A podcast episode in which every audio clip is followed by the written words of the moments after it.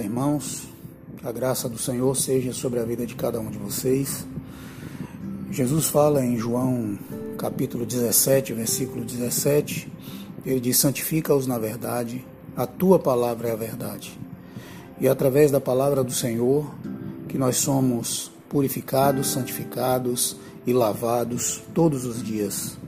É a palavra do Senhor a vara de medir que ajusta a nossa vida, corrige o nosso coração, nossos comportamentos, e é por essa palavra que nós somos cada vez mais parecidos por Jesus, com Jesus, pela obra do Espírito Santo. Eu gostaria de trazer para os amados nessa manhã dois textos que servem muito para a nossa meditação e coopera muito com a nossa santificação. Primeiro texto está em Provérbios 16, versículo 28, que diz: O homem perverso espalha contendas e o difamador separa amigos íntimos.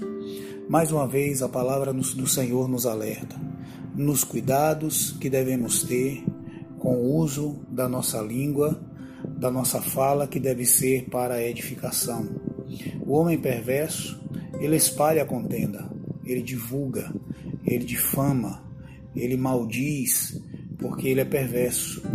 E esse difamador acaba separando grandes amigos. Que nós tenhamos cuidado com o que falamos e como falamos.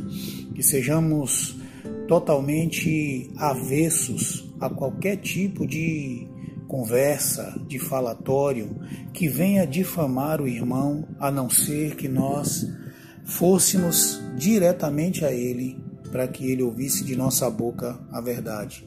Então esse texto ele nos alerta que o homem perverso espalha contendas e o difamador separa amigos íntimos. Tenhamos cuidado então, irmãos, com aquilo que falamos, para que não venhamos prejudicar a vida de ninguém. Um segundo texto que eu gostaria de compartilhar com vocês Está também no livro de Provérbios, no capítulo 26, versículo 20 e 21. Faltando a lenha, apaga-se o fogo, e não havendo difamador, cessa a contenda.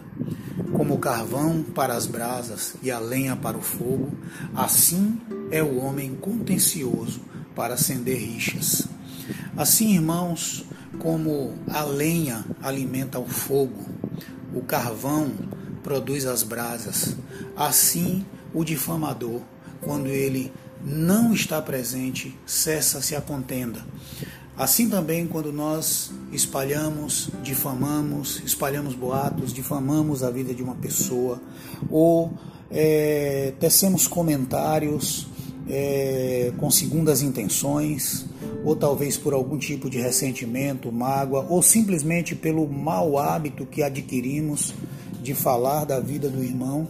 Então, a Bíblia diz que isso é como o carvão para as brasas e a lenha para o fogo.